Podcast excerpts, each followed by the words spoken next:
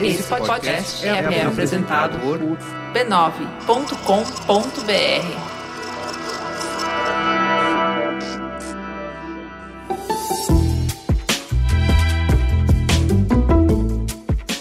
Mamileiros e mamiletes, bem-vindos ao nosso exercício semanal de respeito e empatia. Eu sou a Juva Lauer.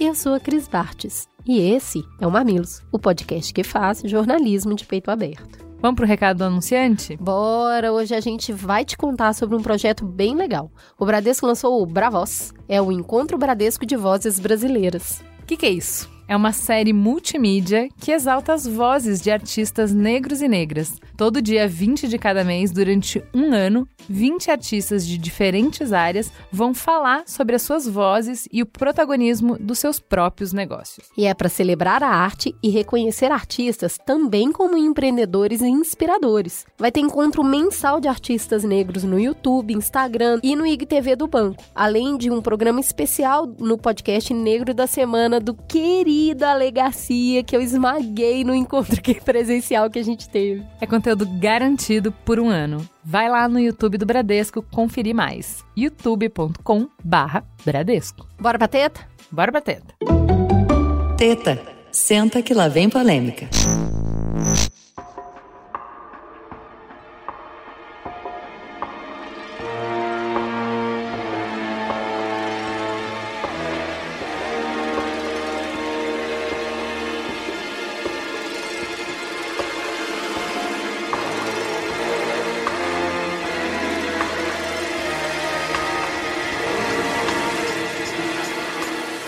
Começa com uma história, quando abrimos os olhos para uma nova realidade. A realidade de Nina Onise, naquele momento, era estar cercada por 30 guardas fortemente armados. Eita, gente, será que eu tô encrencada? Mãos para o alto na beira de um terraço, mais um passo para trás e ela cairia de uma altura de 40 andares. Topo da torre Olabuncunola, setor 11 da Rua 13. Propagandas holográficas brilhavam nos arranha-céus, enquanto os carros voadores congestionavam o tráfego aéreo. O terraço, do tamanho de um campo de futebol, com um chão de terra, capins e folhas verdes enormes, estava tomado pelos guardas de uniforme azul da empresa de segurança Acolise Oju. Capacete psicotrônicos e rifles de plasmas fantasmagóricos, todos apontados para Nina.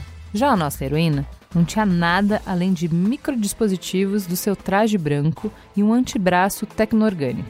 Nenhuma arma à vista, só um sorriso. Meu pai e alguns estão muito estressados. A gente podia tomar umas no bar. O que vocês acham? Chega de gracinha, disse a comandante da tropa. Ela voava com uma mochila telecinética. Sua capitã OPM, em nome da Acosílio Oju, exijo que entregue o arquivo roubado, ou você encontrará os ancestrais mais cedo. Sério? disse Nina. Nem sei do que vocês estão falando. Vão me prender, me torturar, me matar? As corporações já fizeram isso comigo, com vários jovens. Vocês, tradicionalistas, são opressores, não passarão. Isso aqui não é um dos seus posts vitimistas, garota, disse a capitã. Sua militância da rede e sua milícia rebelde não significam nada. Ah! exclamou Nina contente. Você leu meus posts, capitã? Que da hora! Chega! decretou o PM. Atirem! Vários disparos jorraram ao mesmo tempo. Jatos de fogo multicoloridos, filetes de água fervente, raio laser e disparos invisíveis de forças telecinéticas. Todos explodiram a área em que Nina se encontrava, mas nenhum a acertou. Ainda de mãos ao alto, a jovem tinha se jogado para trás, estava caindo. Mas não por muito tempo, já que a mochila de voo e o capacete da capitã estavam vindo ao seu auxílio. Com apenas o poder do pensamento, Nina tinha ordenado que os equipamentos abandonassem a comandante para se ligar a ela em queda livre. Em segundos, Nina estava alçando o voo, enquanto a capitã OPM soltava sonoros palavrões do alto da torre. Ah, o mito Nina Onise vive mais uma vez para criar uma nova realidade. Celebrou ela para si mesma enquanto voava em disparada pelos céus de Keto 3.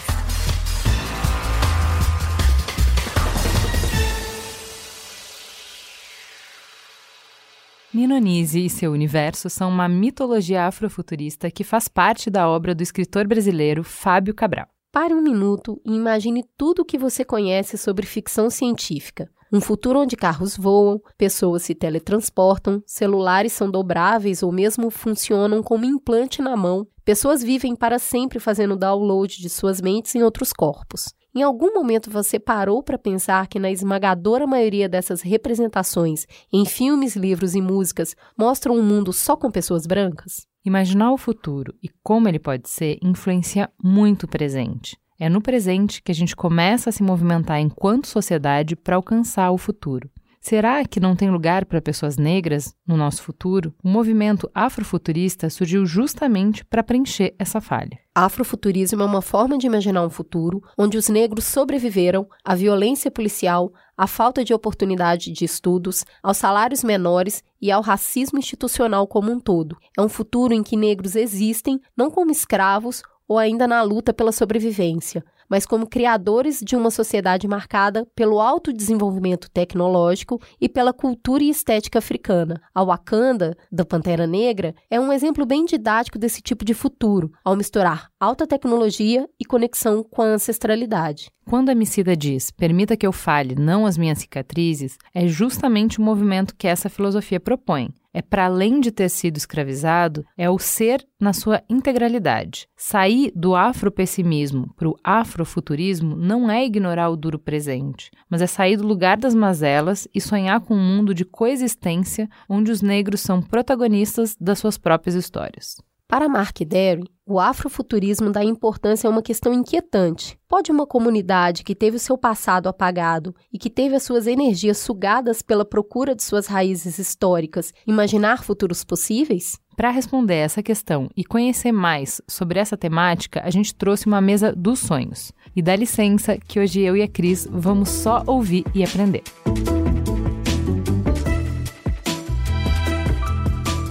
Olá pessoal, eu não sou a Cris Bartes, como vocês podem perceber, sou o Olga Mendonça, sou designer, ilustrador, videomaker, enfim, e participo aqui dos podcasts da família B9. Mas o que importa mesmo é essa mesa incrível que juntamos aqui nessa data tão especial para falar de afrofuturismo. Por favor, Nathalie, se apresente. Quem é você na Vila do Pão? Olha, eu sou a Nathalie Nelly, estudante de Ciências Sociais, quase graduada aí. Fim de ano vem, vem TCC. Também tem um canal no YouTube em que eu falo sobre questões de gênero, raciais, veganismo, estilo de vida, sustentabilidade, uma série de outras coisas. E tô aí surfando pela internet enquanto tiver forças. Por favor, Marcela. Eu sou o Alessandro, sou escritor, publiquei o livro Rastros de Resistência, também escrevo ficção, afrofuturismo, publiquei Kangoma esse ano na plataforma 21. É, escrevo para Vice, Intercept, super interessante, eu sou conhecido como cronista dos negros no Twitter. Maria. Meu nome é Morena Mariá, assim como a Nathalie, estou na batalha do TCC também. Faço estudos de mídia e sou a pessoa que está nessa batalha de entender o que, que o afrofuturismo traz para gente de entendimento de mundo e de como a gente usa isso na educação. E acho que é uma um bom caminho, um bom papo. Olha só, a Morena já começou já fazendo aquele gancho, né? Já trouxe. Já trouxe. Então vamos lá, desde o início. A gente vai falar sobre afuturismo, eu acho que é legal a gente conceituar um pouquinho antes. Ale, eu queria que você começasse aí. O que, que é ficção científica para você, assim? É bem difícil é, de definir o que é ficção científica, porque ela é uma linha que vai se moldando a partir da forma com que a sociedade vai entendendo o que é ciência, né? Eu gosto de uma definição do Isaac Asimov mesmo, que ele diz que ficção científica pode ser definida como um ramo da literatura que lida com a reação dos seres humanos às mudanças na ciência e na tecnologia. Ou seja, como essas mudanças são muito voláteis e em cada época da sociedade a tecnologia se expressa de uma maneira, a definição de ficção científica também se expressa de formas bem diferentes, né? Mas, né, para que, que serve, então, ficção científica pra gente, assim?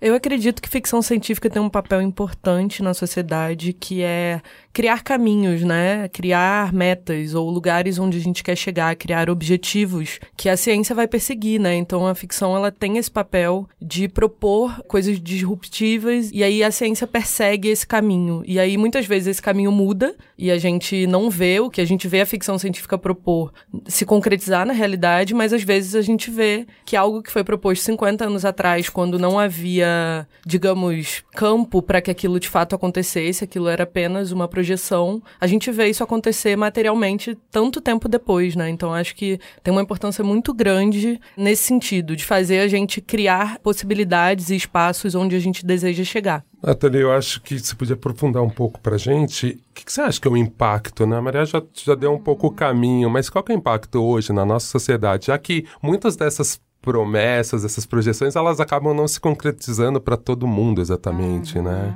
É, eu acho que além de ser uma forma da gente vislumbrar um futuro, né, é uma forma também de você criar possibilidades que podem ser violentas ou não, né? E dentro dessas possibilidades violentas é você cercear a possibilidade de crescimento e de vislumbre de um futuro para determinados grupos, né? Porque a gente passa e constrói as nossas, os nossos paradigmas e as nossas ideias de mundo a partir do que a gente vê e observa, né? E a ficção científica, justamente por just ter nascido com esse apelo tão grande às massas e ao público, ela tem uma conexão muito grande com jovens e com, e com pessoas buscando novas possibilidades de ser e de viver. E uma vez que elas enxergam ou não se enxergam, você tem aí construções que afirmam ideais violentos e limitantes colocados, né, por quem tem o poder e controla as nossas sociedades. Então, parece que a gente está falando sobre produção audiovisual, parece que a gente está falando sobre literatura, parece que a gente está falando sobre ser nerd ou não, parece que a gente está falando sobre o que a gente consome nos nossos tempos livres, mas a gente está falando sobre planos de controle, a gente está falando sobre uma sociedade hierárquica e desigual, e a gente está falando de formas muito sofisticadas pelas quais essas ideias entram nas nossas casas e nas nossas vidas e a ficção científica pode ser uma grande porta, porque a gente está falando sobre vislumbrar um futuro. E quando a gente vê nos livros, nos filmes, em tudo que a gente acaba consumindo durante uma fase, principalmente em que jovens e adolescentes estão tão abertos, né? A Maria trata muito sobre educação, né? Então é um momento que, as, que essa galera está consumindo muito. Nesses contextos, essas ideias elas entram como sementes, né? E faz muito sentido a gente não conseguir vislumbrar possibilidades e buscar novos horizontes, uma vez que a gente não sabe nem o que pode ser conquistado. Ou a gente acha que esse futuro já foi conquistado por outros.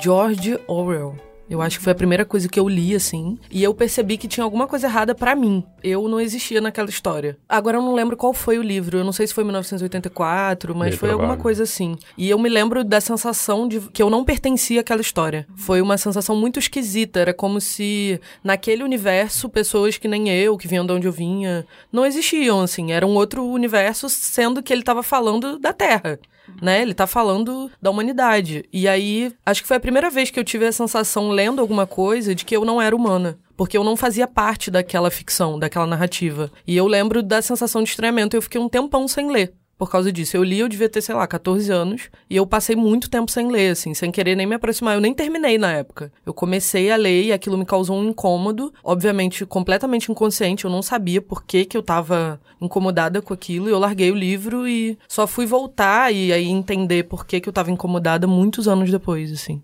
Putz, meu primeiro contato com ficção científica, entendendo o termo, porque é isso, de moleque sempre gostei, sempre fui bem nerdzinho, assim, mas eu acho que entendendo mesmo foi o Eu Robô, de Isaac Asimov. Sim. Lá ele pontua as regras da robótica, né? Então quando a gente começasse a ter inteligência artificial, teria algumas regras que todos os robôs teriam que seguir, então acho que é meio que o introdutório, assim. Também tive esse desconforto de não me reconhecer, só que eu, assim, gente, tenho 40 anos. Eu venho de uma época que, assim, negro não se reconhecer em ficção ficção científica era o Defoe. Então, assim, a questão da representatividade, ela estava muito presente na música, em outras uhum. áreas, né, Lê? E a, eu a, sentia a, isso. Então, apesar que alguns autores de ficção, porque a ficção passou a usar a ciência como camada de discussão social. Então, quando o Asimov, eu acho que ele fazia isso com propriedade, ele está discussando sobre a longevidade no Homem Bicentenário, você não uhum. necessariamente está se enxergando ali na, no filme, porque coloca atores brancos, mas na literatura me enxergava, entendava como carregar aqueles assuntos da ficção para minha vida. E se eu vivesse tanto tempo até que todos os meus parentes, todo mundo morresse? É, então... e, e, tinha uma outra questão que para mim também era, me doía um pouco, porque assim, depois eu comecei a me enxergar como robô. Sim. Na maioria das coisas, eu me enxergava como robô. Então quando você vê o Jetsons, quem que é a empregada? É um robô. Então, assim, não tem negros e quem faz os serviços é o robô. Então... É, e agora voltando, eu acho que o meu primeiro contato com ficção científica foi os Jetsons. Eu fui uma criança muito de desenho animado, eu adorava Hum. Cartoon Network, então eu via muito os Jetsons. E, eh, obviamente, eu não tinha esse incômodo, né? Eu devia ter, sei lá, seis anos de idade. Mas é isso, a gente já vai, de uma certa forma, introjetando, né? Que a gente não existe no futuro. Que no futuro não tem espaço pra gente e que determinados corpos não cabem na ideia de progresso, de avanço, de felicidade, enfim. Que não é aquela narrativa, né, de um espaço futurístico não é pra gente. Então, acho que isso já começa a ser plantado na nossa cabeça de maneiras muito sutis, assim, né? Sim, e lembrando, isso que vocês falaram é muito importante, né, da empregada robô, porque eu acho que nessas ficções que foram popularizadas e que pegaram a cultura pop de várias formas e foram pra filmes, desenhos, etc., a figura racializada, ela sempre é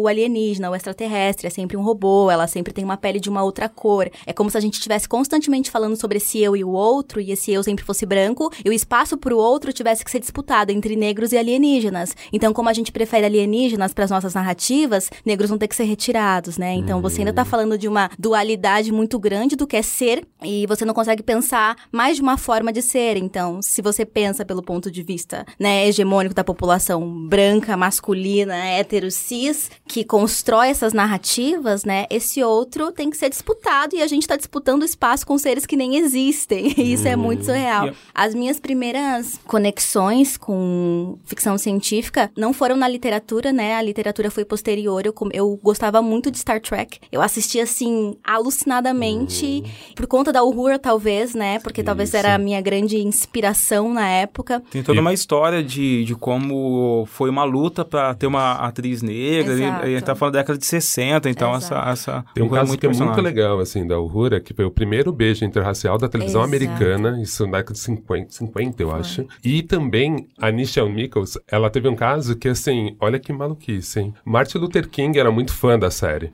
E ela ficou muito impactada, porque o primeiro papel dela era bem pequeno. E aí o Martin Luther King falou, ela não ia renovar a temporada, ela sendo que ela não tinha muita força. O Martin Luther King falou, é muito importante você aqui, nesse papel. Então, já ele tocou nessa questão da representatividade, Sim. mas é uma provocação. O Star Trek me pegava nisso, na questão da representatividade, mas ao mesmo tempo. Na curiosidade. Não tinha um protagonismo, né? Ali, acho que também, ao mesmo tempo, era o primeiro Tolkien, sabe? Ficava Exato. numa sensação estranha, né? Óbvio que eu também não tinha essa profundidade com zero anos. Mas, mas, eu lembro que me pegava um pouco nisso, assim. Eu, eu acho legal o que a Nathalie falou sobre o outro, porque a gente tem que estabelecer que a ficção, ela surge a partir do outro, quando eles, as explorações vão, Júlio Verne vai colonizar, e, e ele era oceanógrafo, né, então ele estava explorando toda a, o oceano, e quando eles, a Europa tem contato com outros povos, isso impacta o imaginário dos escritores. Então toda a ficção científica, eh, essas analogias sobre aliens, quando eles eh, enxergavam outros continentes, era sempre uma pessoa que era desumanizada. A humanização e a experiência de vida do ser humano só era atribuída ao europeu, ao branco mesmo. Então, por isso que muita gente, é um autor que eu sempre eu li todos eles, assim, eu gosto muito. Meu primeiro contato com a ficção foi Jules Verne, e apesar de eu não me reconhecer ali, eu era um cara curioso, eu era um cara muito tímido e criativo e olhar para essas outras possibilidades de vida talvez me ajudava a tentar sair da experiência que eu tinha naquele momento como garoto nerd, assim. Então, 20 mil léguas submarinas, para mim foi uma das, um divisor de águas, assim. E foi muito depois de ter lido que eu entendi que 20 mil léguas submarinas também tinha uma escravidão ali. Total. Porque total. o, o Nemo ele colonizava praticamente os navios que tombavam e as populações do navio acabavam se tornando escravos ali do Nautilus também. É, assim Total. como o próprio Star Trek, quando você analisa, é uma história de exploração bizarra que você não percebe. E aí eu tava assistindo Discovery, essa última temporada da Netflix, e eu fiquei, hum, esse Star Trek tá diferente. Porque tem toda ali uma repaginação pra começar. Você tem uma protagonista negra, né? Que também não é uma capitã, mas tem a sua história em destaque. E tem o tempo inteiro um cuidado de estamos nos conectando com essas outras civilizações, mas não estamos a transformando. O que foi zoado e ignorado durante todas as outras temporadas desde a década de 60. Então, talvez agora, muito tempo depois, eles começaram a entender que talvez seja um pouco feio, né? Sim. Essa ficção científica que chega destruindo tudo, controlando tudo, Exato. colonizando tudo. Exato.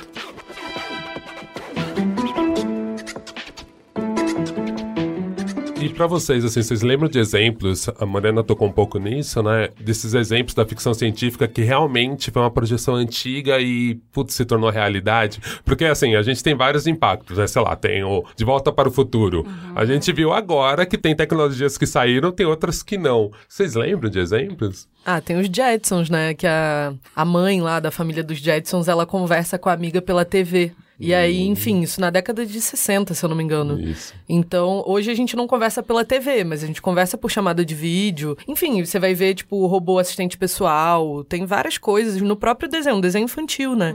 Mas tem várias coisas ali que já denotam que as transformações que a ficção científica propõe não são tão irrelevantes assim, socialmente, né? Você falou de Asimov, ele tem as leis da robótica, ele também, e ele também tem essa discussão sobre androides, que é uma coisa que começa a figurar nas ah, revistas de ciência sobre a existência de androides, inteligência artificial e coisas que não só Asimov, se eu não me engano, a origem dos robôs foi de uma peça de teatro do século passado ali também. O Star Trek, que a Nathalie estava citando, é de onde veio alguns celulares, como o StarTAC, aquele celularzinho pequeno, aquelas projeções hologramas também, já tinha uma questão ali no Star Trek. Então tem muita coisa. O, o cyberespaço, a noção do cyberespaço que vem do William Gibson ali na trilogia do Sproul também, né, o Neuromancer. Tem muita coisa que depois veio pra Matrix e aí começou a, a impulsionar todas essas discussões sobre o quanto a gente passa muito tempo na internet, o quanto isso absorve nossa mente e o impacto disso no nosso cérebro. Você lembra de alguma, Nathalie, que te pegou Nossa, mais, agora eu me assim? perdi com essa reflexão do Alê, porque é, de fato essas coisas elas vêm muito também em forma de conceito pra gente hoje trabalhar muito a questão dos espaços em rede, de como a gente se relaciona com tudo isso. Então, foi um saber espaço não tão descolado geograficamente que a gente começou a elaborar e a questão das discussões sobre ciborgue, né? Hoje a gente tem uma crescente muito grande de identidade ciborgue se pensando culturalmente, identitariamente, né? Qual é a ação das tecnologias que são privadas, né? São terceiros tendo poder sobre equipamentos que fazem parte da nossa vida e controlam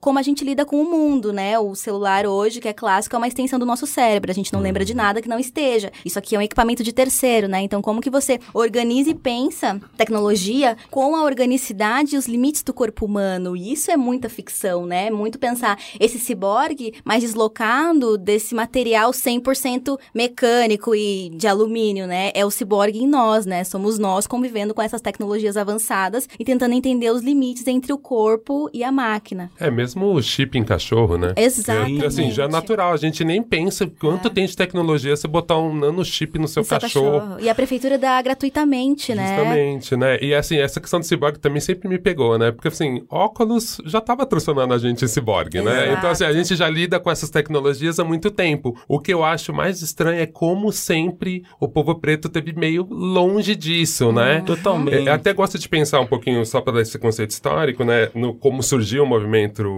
afrofuturista. Não só o movimento, na verdade, que o movimento já surgiu há muito tempo. Mas quando a gente vê que o primeiro cara que cunhou esse termo mesmo foi um americano branco, escrevendo um artigo, Back to the Future, o Mark Derry. Quer dizer, esse cara chega, entrevista alguns autores e intelectuais negros, e assim, a partir do lugar dele, de ser um branco empático, ele faz essa questão. Pô, mas calma aí. Os pretos estão falando já disso. Tem uns caras aqui, o Samuel, tem alguns caras falando sobre isso. Onde eles falam? E aí esse cara cunha esse termo, né? Quer dizer, até nisso a gente tava fora, teve que ver alguém branco e falar. Nome- Olha que curioso, tem um cara que é o San Ra, que nos anos 70 fazia uma música e falava disso, né? Vocês, vocês podem falar um pouco mais sobre o San Ra? Vocês querem explicar primeiro esse começo? É, eu acho que foi a minha primeira aproximação, né, com o afrofuturismo no campo da música, porque eu primeiro iniciei pela Octavia Butler, que tava procurando uma ficção científica em mulheres, em que mulheres existissem, né? Eu assistia muito Doctor Who na época, eu era muito fã. E é isso, é um programa, tipo, pra família da Europa, sabe? E nessa última temporada, o penúltimo, eles colocaram uma garota negra depois, Depois de, de tipo, 20 50 temporadas. anos. e aí eles põem uma problemática porque eles vão pra Europa colonial. Colonial não, né? Porque a Europa nunca foi colônia. aí eles vão, voltam e, e quando ela sai da nave da tarde, ela fala: ah, eu não posso sair porque eu sou uma mulher negra. Eu, até que enfim, 50 anos depois. e aí o doutor fica, oh my god, você é uma mulher negra. Eu nunca viajei com mulheres negras, viajou com uma que foi odiada por todos, né? Que foi a Marta, uma das companhias, porque eu gosto muito dessa série, felizmente. Uhum. Mas voltando, quando eu tava procurando referências de mulheres e ficção e como pensar nesse corpo em outros contextos, em outras histórias, eu me deparei com Otávia Butler e com Otávia Butler eu me deparei com Sanha e Spaces the Place. E aquilo soou como uma semente na minha mente. É exatamente sobre isso, né? Uhum. É sobre não encontrar um lugar seguro para se viver e entender que existem limites, né? Existem limites dados em relação à estrutura, à violência, possibilidades criadas no passado, no presente e que tal o futuro, e que tal um futuro em outro lugar, que tal o espaço, que tal o espaço sideral, que tal o universo e suas mil possibilidades, né? É também a gente eu acho que Sanha construiu muito o trabalho dele de uma forma muito, em um primeiro momento, soa muito ilusória ou fantasiosa ao extremo, quando na verdade não, né? É uma resposta até óbvia a mil coisas que existem aqui e que, obviamente, talvez a gente não tenha a estrutura necessária, um ônibus espacial para levar toda. Seria um pan-spacismo. Vamos todos voltar para algum planeta do qual saímos um dia com Sanha na frente né? Obviamente reencarnado, porque faz muito tempo. Aquelas a gente já volta longe. Mas eu acho que ele é um grande marco, assim. Obviamente, muito da ideia e do conceito, né? Que a gente usa, se inspira para pensar nossa realidade. Não que, né, o nosso plano de político, que a nossa agenda seja sair do planeta Terra final, é o espaço que nascemos. Isso é legal, essa gênese do afrofuturismo, para ver como ela se diverge da ficção. Enquanto a ficção fantástica e a ficção científica, ela surge a partir da escrita, da literatura, que é a episteme europeia, que é aquela questão de ter tudo que é escrito, é história, o afrofuturismo surge das tradições artísticas e musicais, como em África. Então, do Sanha, depois teve mais recentemente a Janelle Monet, depois Funkadelic. É, o George Clinton com o Funkadelic. Até tem uma coisa muito legal do Funkadelic, assim, o Sanha falava Space is the place, então assim, cara, não adianta, na Terra é um inferno, não tem espaço pra gente, mesmo viajando no tempo, você pode chegar numa época que você poderia ser escravizado. Uhum. Então, puta, o espaço é o nosso lugar. O Funkadelic tinha uma lógica que eles explicavam muito essa questão assim: fomos abduzidos da África, alienígenas vieram e tiraram a gente. Então, e aí eles tinham o lance do Funkalize, tipo, uhum. a energia do funk é liberar o mundo. Então é muito legal você pensando nessa narrativa nas músicas. É, porque mesmo. você percebe que aí o, o afrofuturismo ele tá assumindo o outro lado das narrativas de ficção, porque a ficção é a exploração, eu sou a existência e todo o resto é o alien. É tá alienado do mundo. É quando você vê Sanha e todos os outros artistas assumindo que são aliens ali, você já percebe que está colocando uma outra experiência de vida na ficção. Eu não considero que seria uma evolução ou uma linha contínua. É, são só o afrofuturismo é a partir do momento que os negros em diáspora percebem eu também quero me ver dentro do, de universos distópicos, tecnológicos, universos científicos, que eu ainda não fui me perceber ainda, né? E só mais pontuando uma outra coisa que é importante é que o afrofuturismo ele vem surgir exatamente quando acaba a época de ouro da ficção científica. A época de ouro da ficção científica vai acabar ali no final da década de 40, começo de 50, uhum. e aí você vê essa explosão cultural afrofuturista surgindo no mundo.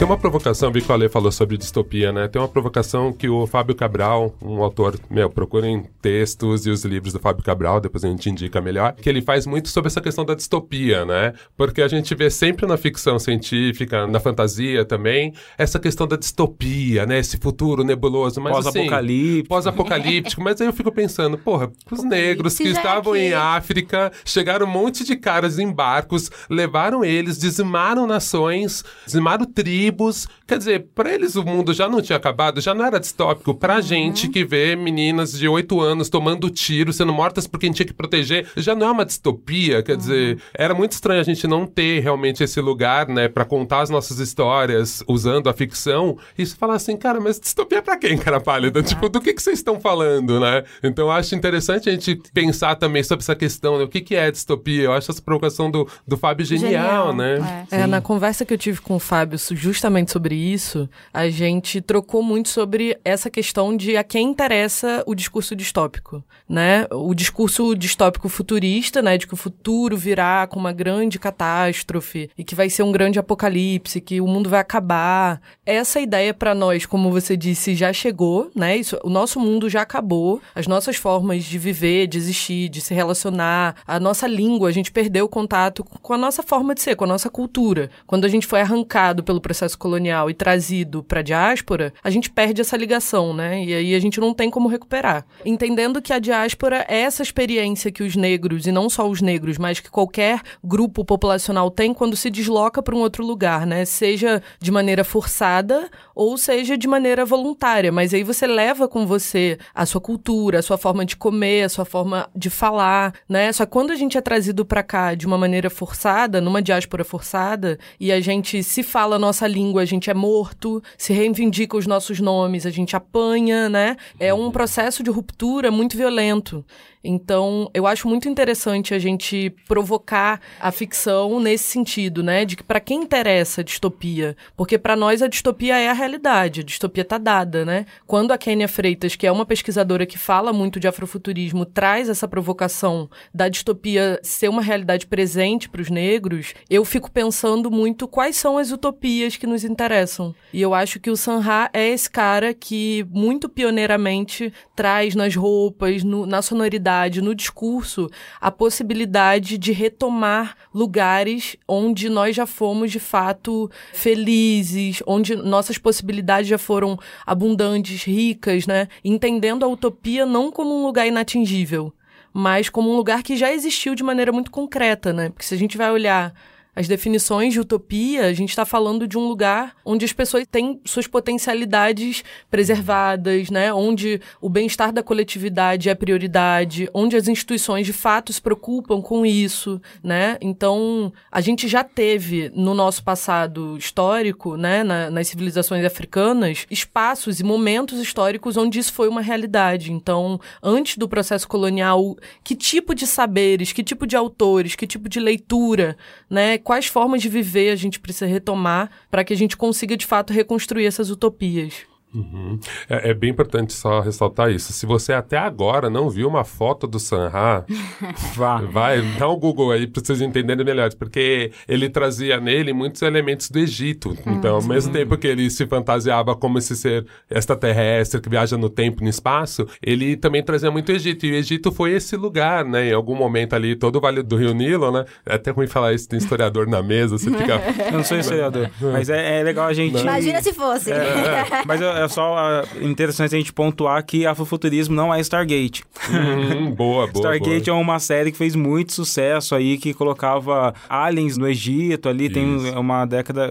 Quando que passou Stargate? Década de 90, 80. 90. Bem é. antigo, eu acabei Inclusive, de. Inclusive, essa ideia é bem racista, né? É, então. Essa ideia de que o Egito foi, foi uma construção alienígena. É, já era isso. Eles duvidavam tanto da nossa capacidade tecnológica que tinham que inventar aliens, porque assim, como assim um monte de negro conseguiu botar pedra super pesadas em cima da outra direitinho. E a gente não consegue explicar como eles fizeram o Neil Grace Tyson fala sobre isso. Tem um vídeo dele na internet que uh, alguém pergunta se tinha aliens na África e fala: ah, é mais fácil a galera explicar e criar a história de que existem aliens do que entender que foram negros que construíram todos aqueles impérios ali, né? E até hoje, na academia, e, e na Europa e até mesmo aqui no Brasil, você encontra professores aí que defendem que o Egito não tinha negros, que os negros não foram os colonizadores do Egito e tudo mais.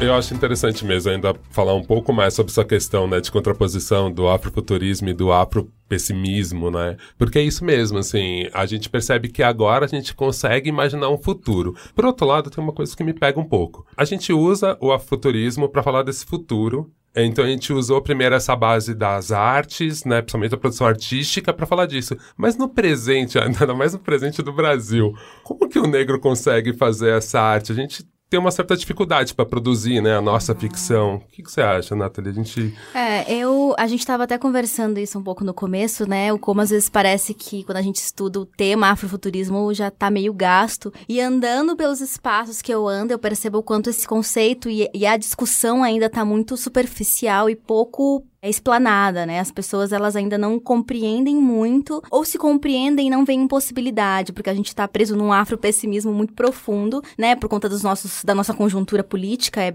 é bastante complicado também você nesse momento tá falando, e não só complicado, mas sou até contraditório, porque nas, nos meus discursos eu tenho o tempo inteiro que fazer várias ênfases. Ok, estamos falando de futuro, estamos falando de saúde, estamos falando de vida, sem ignorar a conjuntura política nacional e o racismo é foda, eu sei, né? Porque justamente nesse contexto é muito, é até violento com muitos de nós se pensar em possibilidades de futuro, se pensar em possibilidades de construções positivas porque a gente está falando de uma positividade em um contexto tão pessimista e violento, e soa como uma alienação, né? Não soa como um plano político, uma, como uma agenda, não soa como construir novas possibilidades de futuro, né? E acho que os movimentos sociais no geral, as minorias sociais no geral, a gente lida muito com os nossos temas emergenciais e a gente segue vivendo apagando fogo, né? As pautas, elas tentam dar vazão e tentam dar resposta a problemas que já estão constantes, né?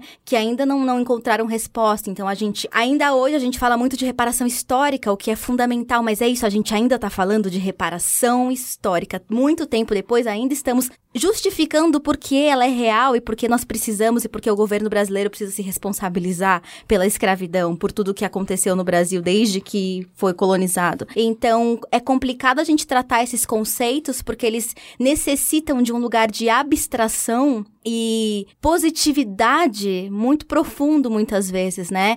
E essa desconexão com a dor presente, ela gera um sentimento de, de traição uhum. e de uhum. abandono dessas dores que são emergenciais. Eu acho também que não só por uma parte social, antropológica, mas o Brasil tem uma tradição literária e artística que é mais conectada ao realismo, né? Total, né? principalmente quando é obra negra, né? Sim, você tem assim pessoas que, é, que têm uma dificuldade de imaginar o, o fantástico. Isso me parece ser uma característica brasileira, assim, das artes. Então, até o povo preto também vai olhar para isso e ter essa dificuldade de se imaginar num futuro ou até se reimaginar um passado, porque a gente está muito preso à realidade, né? As, a, o que bomba aí na internet, o que bomba no Netflix nos livros é muito realidade, apesar do Brasil ter uma ficção aí que é 3%, que, que é bem boa também, né? E eu acho que essa, essa talvez incapacidade até de você pensar essas possibilidades e fantástico, ela acaba sendo limitante porque o que se pensa hoje, se fantasia, está muito ligado a um contexto capitalista, né? Então é ser e ter e dominar a partir disso.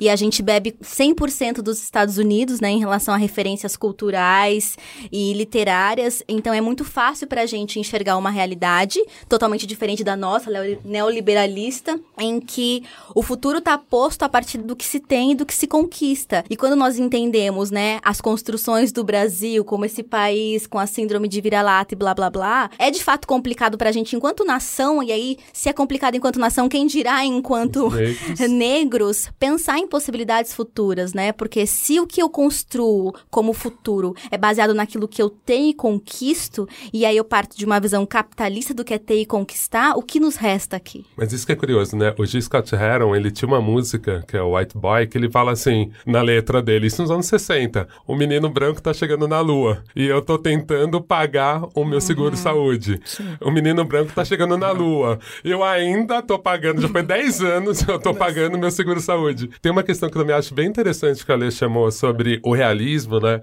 Aqui, antes de começar a conversa, eu tava discutindo com a Cris sobre uma série e assim, pra gente é muito isso, né? Tipo assim, ah, mas isso não é real. Tipo, um, um das minhas notas de corte para séries, principalmente séries negras, assim, assim, um preto não fala assim. É. Então, e mesmo no 3%, eu senti esse impacto assim. Eu lembro que eu assisti o primeiro episódio, eu tinha visto aquele primeiro curta que tinha dado um boom no 3%, falei, caralho, isso vai ser incrível, é. né? E aí, quando eu vi o primeiro episódio, me doeu um pouco. Aí um amigo meu falou assim, Olga, vê em inglês. Cara, e aí minha cabeça deu um cheque, porque eu ficava um lado isso. meu, ficava um lado meu falando assim, que vergonha, Olga, você é um imperialismo, você tá sofrendo todo imperialismo, você tá Sou tendo que ver em inglês para ficar mais fácil você digerir, porque era muito estranho ver em português aquele tipo de diálogo, tipo, abre a porta da comporta 3. Tipo, a gente não tá acostumado a ouvir isso em Sim, português. Exato. Né? Tipo assim, a gente aceita que Nova York pode ser destruída por monstro, por, por Cloverfield, por qualquer desgraça. Agora, assim, a primeira vez que eu vi uma das ficções ficções. Blackout. Blackout. Do Marcelo Rubens Paiva. Que, tipo assim, meu, o cara parava o tempo e ficavam duas pessoas andando na Paulista, assim.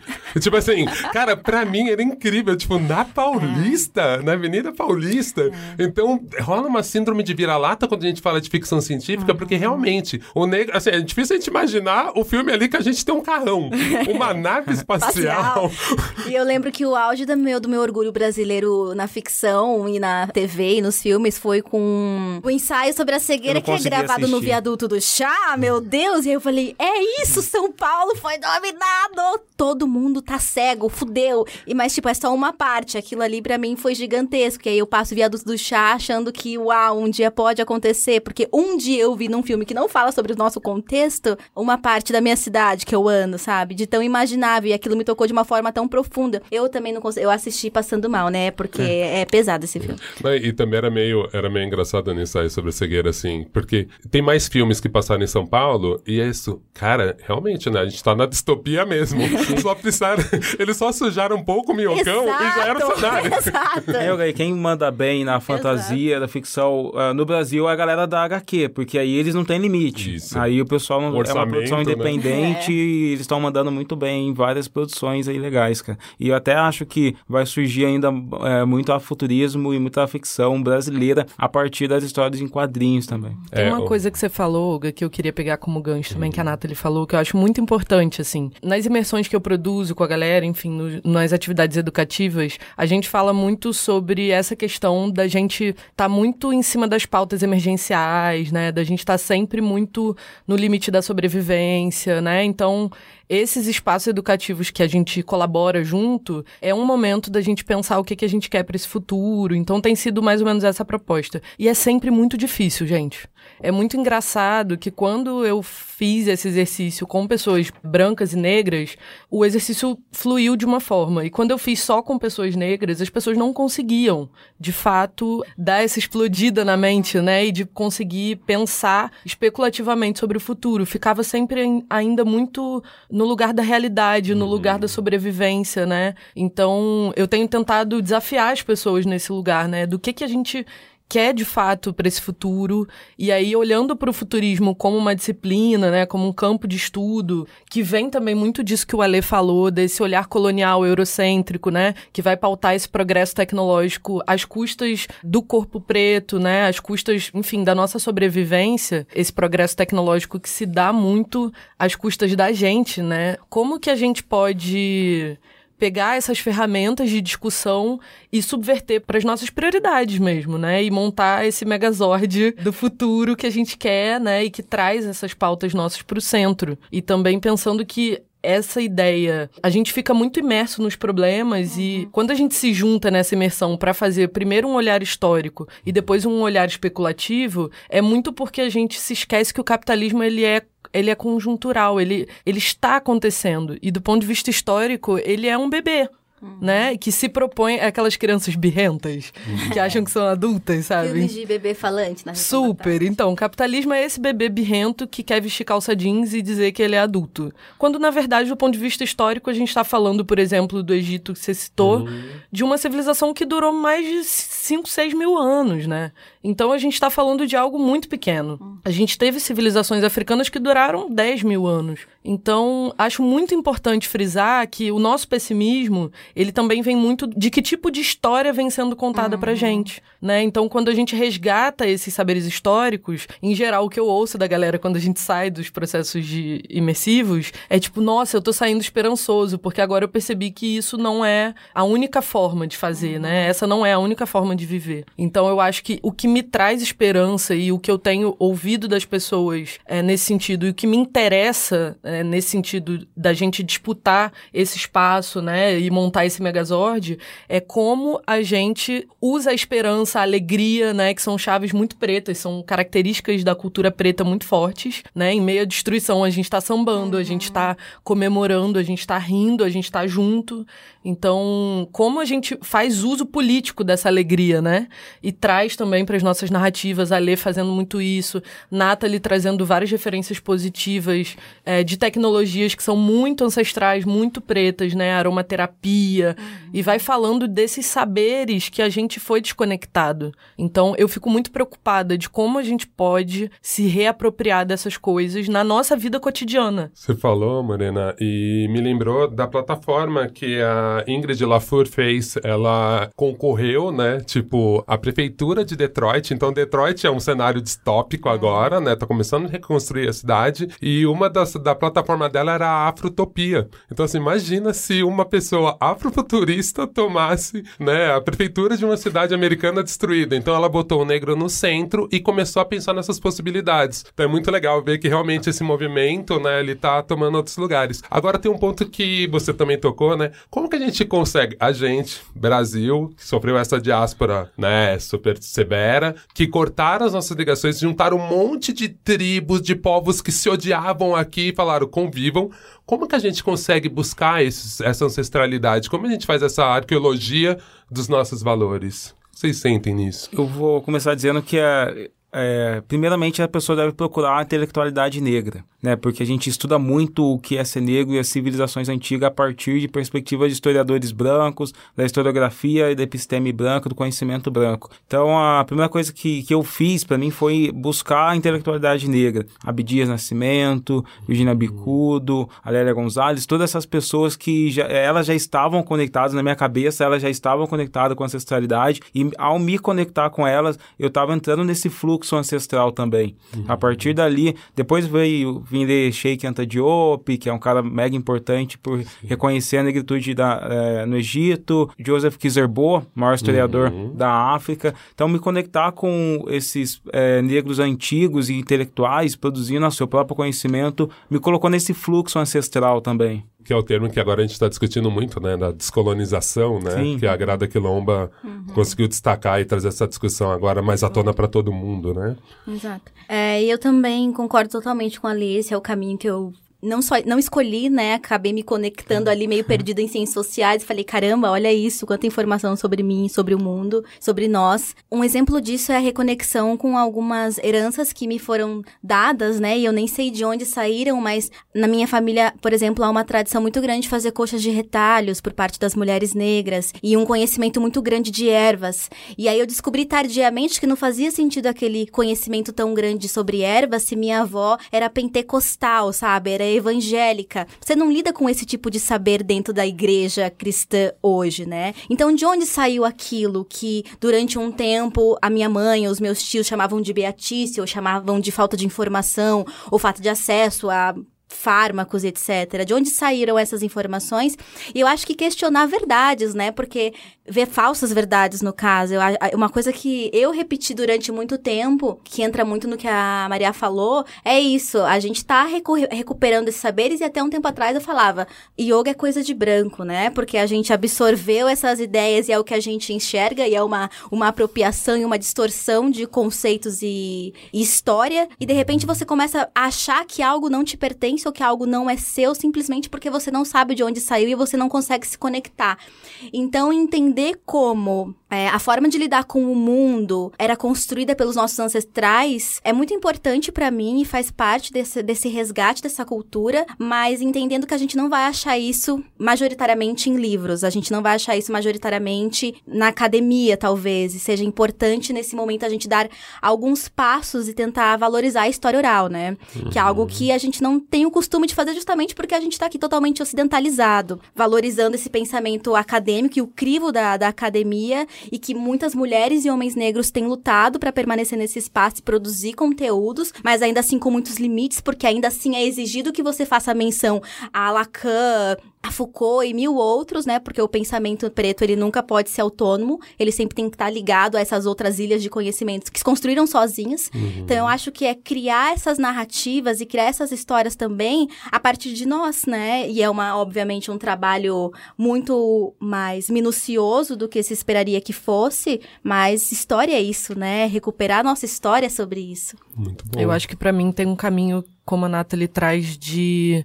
Na verdade, são para mim, são dois caminhos simultâneos, que aí encontram Uhum, um pouco do que a Nathalie falou com o que o Ale falou. O encontro com essas teorias negras, né, com esses saberes produzidos na academia pelos negros, é algo muito importante. Uhum. Então, quando eu me deparei com Sheikh Anta Diop, que vai trazer essa ideia do Egito Negro e que também vai destrinchar os berços civilizatórios, vai falar, olha, negros, africanos e ameríndios são desse jeito, né? Porque por isso, por isso, por isso, vai explicar, né, que esses berços civilizatórios são diferentes, que a Europa nasce de um berço civilizatório baseado na escassez, baseado na destruição, no nomadismo, no patriarcalismo.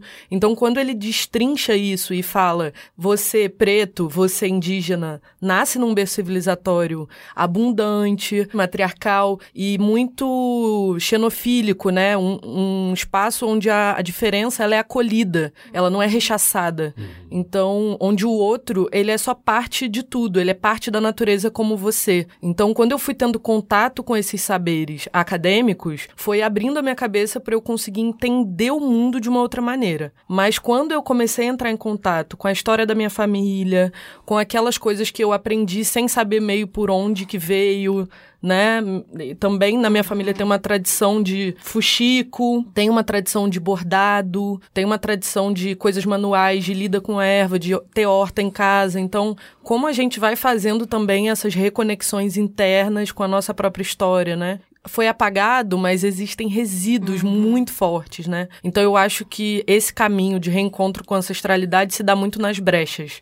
Digamos que a, a hegemonia, o pensamento ocidental, ele é um grande bloco de concreto que foi colocado sobre nós. E a gente, aos poucos, está quebrando ele e promovendo pequenas rachaduras. Então, dentro dessas brechas, a gente consegue respirar, criar possibilidades e ir se encontrando aos poucos, né? Porque eu acho que é um grande movimento coletivo e que o próprio Diop vai chamar de renascimento, né? Vai dizer que existe um renascimento africano, mas que acontece muito dentro das nossas casas, né? Ouvindo as nossas avós. Eu acho que esse é um processo muito coletivo também, né? E, e também é, a conexão acontece através das grandes expressões artísticas negras, o samba, é, das expressões religiosas, como as religiões matrizes Yorubá, que existe no Brasil também, é, e toda a parte eh, oral foi traduzida para o Brasil em música, em arte, em tatuagens e em todas as questões que a gente pode se conectar. O meu conto afrofuturista chamado É um homônimo a uma música de Clementina de Jesus, Olha que é uma só. música que ela cantava Cangoma, é, estava dormindo, Cangoma me acordou e disse, levanta povo, o cativeiro acabou. Então existe um, um pensamento, uma tradição, um conhecimento ancestral nessas músicas, que ao se conectar com ela, você também está ali ah, compreendendo e se entrando no fluxo de todos esses outros grandes negros que tiveram no passado e lutaram pelo nosso povo. Você conversar com qualquer sambista, os caras vão falar de Candeia, que é um grande sambista também, que, que foi um dos percursores. Ele, se não me engano, ele era da agência, da Força Policial do Rio de Janeiro, depois ele sofreu um acidente, ficou andando de cadeira de rodas, ele mudou totalmente a vida dele porque ele morava no morro, começou a lutar contra a opressão. Você pega esses sambistas da década de 10, 20, até mesmo os que estão vivos, Neguinho da Beija-Flor, eh, toda essa galera, eles são ancestrais, eles são pessoas que viveram ali muito próximo à escravidão também, mas e, e eles carregam ali as tradições mais puras ou mais próximas ao que os povos que vieram para o Brasil estavam trazendo também. É, é tanto que eu me lembro de uma fala, não me lembro exatamente onde eu vi, que a pessoa falava muito de uma tecnologia preta que é o tambor, né? Que, o- que dos negros brasileiros não tiraram. E realmente, quando você pensa no tambor como uma tecnologia, quer dizer, você falava com povos perto e falava com ancestralidade, né? Exato. Então tem uma questão que eu vejo na ficção científica e que no afrofuturismo agora eu percebo mais, principalmente no afrofuturismo produzido no Brasil, na literatura, que é essa ligação com a ancestralidade através das religiões, que era uma coisa que eu senti um pouco de falta. Mesmo lendo algumas coisas cyberpunks, que eles tentavam deixar a religião em algum lugar, eu achava meio fake. E aí quando eu comecei a ler afrofuturismo brasileiro, principalmente Fábio Cabral, enfim, gente botando ali a ancestralidade, botando os orixás, cara, abriu um universo para mim de possibilidades, porque eu também tenho uma história na minha família que, quando eu era bem criança, minha avó negra, ela era benzedeira, uhum. católica, benzedeira, e eu não sabia falar. E um dia, eu, eu andei muito cedo, mas demorei para falar. Eu era bem pequenininho mesmo, é uma história da minha família. Falaram que minha avó tava reclamando de dor na perna, eu fui no jardim dela, cortei um ramo de qualquer coisa, fiquei perto da perna dela e fiquei falando. e depois ela falou que melhorou. E todo mundo, imagina que fofo devia ter sido, né? Eu, tipo, é pequenininho lá. E assim, já tava dentro, porque eu vi ela fazendo isso. E tinha é. filas de pessoas na casa da minha avó, e ela atendia todo mundo. Só que ao mesmo tempo era isso, assim, minha avó era do candomblé? Não, ela é católica. E ela realmente fazia é. rezas, né? Então, esse sincretismo e toda essa coisa que vai juntando, cara, isso não deixa de ser uma tecnologia preta, uhum, né? E exato. por que que pra gente isso foi tão higienizado? Eu tô fazendo é. coelhinhos voadores aqui. e o legal, coelhinhos voadores, eu adorei. e o mais incrível é que isso desconstrói também muito a ideia que a gente tem dessa tecnologia fria, né? Que é essa tecnologia ligada ao avanço, ao progresso, à materialidade, a celulares e computadores. E coloca a gente num plano de uma tecnologia já criada e que foi abandonada e pode responder a muitos problemas futuros. É isso. É, a gente vive num momento também em que a gente está buscando muitas respostas, né? O mundo está entrando em colapso, a gente não tem, não vai ter água, a gente não tem projeção de comida, a população está crescendo, crescendo. E nas minhas pesquisas, eu sou vegana, né? E comecei comecei a pesquisar muito sobre isso acabei me aproximando muito do movimento Rastafari e compreendi o movimento Rastafari, alimentação e tal, como o berço do veganismo, talvez. Uhum. E aí eu uhum. sempre absorvi o veganismo como algo que eu tinha hum, um probleminha, porque talvez seja muito né? elitizado, quando não. Mas esse resgate dessas tecnologias negras ancestrais, eles também no, nos trazem a possibilidade de pensar como é que a gente vai lidar com o que a gente tem hoje no futuro, né? Porque se a gente pensa nessa ocidentalização do mundo e nessa forma como o pensamento europeu constrói o lidar com a natureza, com a vida e com o outro, não é à toa que estamos onde estamos, né? E onde é que a gente recupera uma contranarrativa, uma opção, uma outra forma de lidar com a natureza, com os animais, uma outra forma de enxergar cosmologias, como é que a gente continua existindo no mundo? Então não é uma, uma resposta só para as populações negras, né? É uma resposta para o planeta. E eu acho que a gente não conseguiria isso em outro lugar, não consegue criar do zero porque nem precisa, né? Porque já foi pensado, já Sim. foi criado. A relação com a natureza, com os animais, a relação com o nosso corpo, com a nossa saúde, a gente está morrendo, a população negra está morrendo não só de bala, mas por conta de alimentação, subnutrição. Então, é pensar também em formas de existir e de absorver esses conhecimentos que já foram elaborados, não só por populações negras, mas ameríndios, né? Tem uma coisa engraçada que é sobre essa questão da gente achar que tem que inventar roda, né? Uhum. Para resolver o problema de agora, a gente precisa criar novas coisas. Quando na verdade a solução ela tá em lugares que estão soterrados, digamos assim, né? O que a gente precisa é, de uma maneira quase que arqueológica, catar esses conhecimentos e ir lá e cavar, sabe? Porque eles estão soterrados embaixo de muitas formas coloniais de ver o mundo. Então, por exemplo, o candomblé, eu sou de candomblé, sou a Bian de candomblé Jeje, e vejo que o candomblé, na verdade, ele foi, digamos, uma célula africana, né? Foi uma forma que as mulheres negras encontraram, obviamente não só mulheres, né? O povo negro como um todo, mas muito gerido pelas mulheres, porque esse era o papel das mulheres no continente africano. E aí, quando elas são trazidas para cá e se encontram numa situação de desprivilégio, né, de destruição e de terem sido é, afastadas das suas famílias, né, como que a gente recupera o senso de comunidade?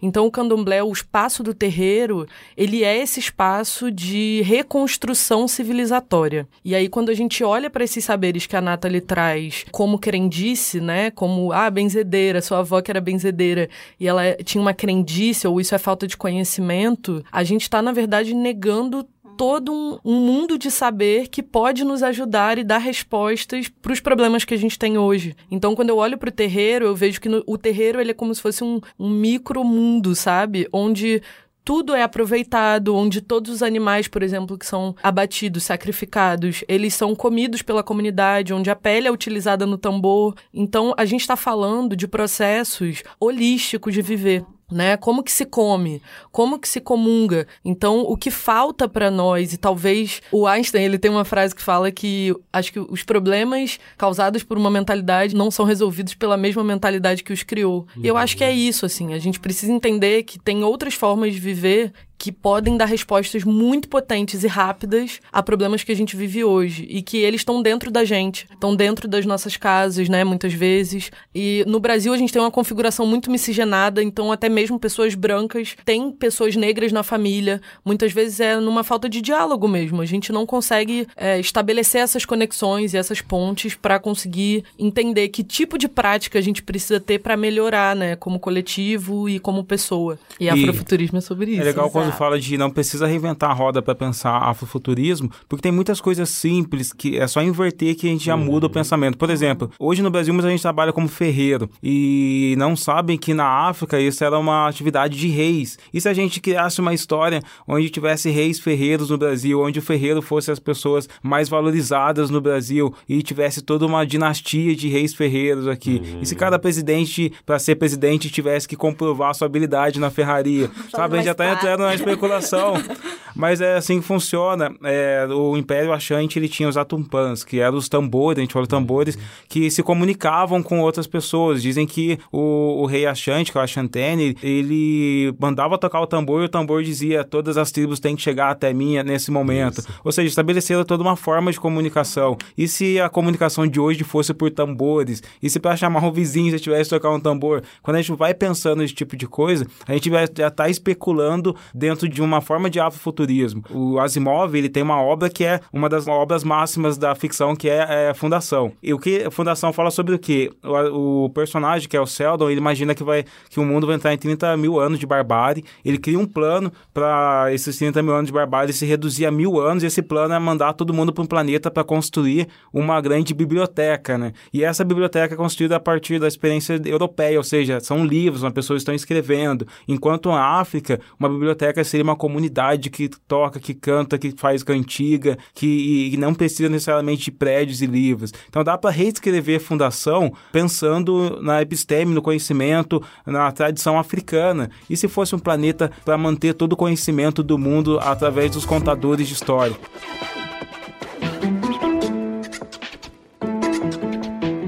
Eu acho que é importante agora a gente né, conseguir sintetizar um pouco, porque é, é isso, é um assunto muito abrangente. Meu, tinha várias pessoas por... que a gente podia pôr nessa mesa, assim, pessoas incríveis, e a gente aqui deu uma pincelada. E aí eu queria ouvir primeiro de você, Ale, pra você, assim, tentando sintetizar o que, que é o afuturismo, ou até o que você imagina daqui pra frente, né, pô, é, Eu acho que, é, assim como definir ficção científica, definir afuturismo é complexo, mas ele é um movimento social, não é só um movimento artístico e não é só literário, é um movimento social mesmo e político de pessoas que estão reimaginando o presente, passado e interpretando um novo futuro a partir da experiência de vida negra, africana, afro-brasileira, afro-americana, a partir da nossa própria experiência de vida mesmo. Eu acho que o afrofuturismo ele cabe nessa reflexão social, ele traz essa, essa potência social, filosófica, conceitual para a gente interpretar nossas realidades, o que vai ser refletido em todos os âmbitos da vida, né? Seja no que a gente escuta, no que a gente veste, no que a gente assiste, e não necessariamente no que a gente assiste ou veste, porque a gente pode não estar tá assistindo e vestindo nada, e mesmo assim resgatar essas cosmologias, se conectar com esse presente para construir esse futuro.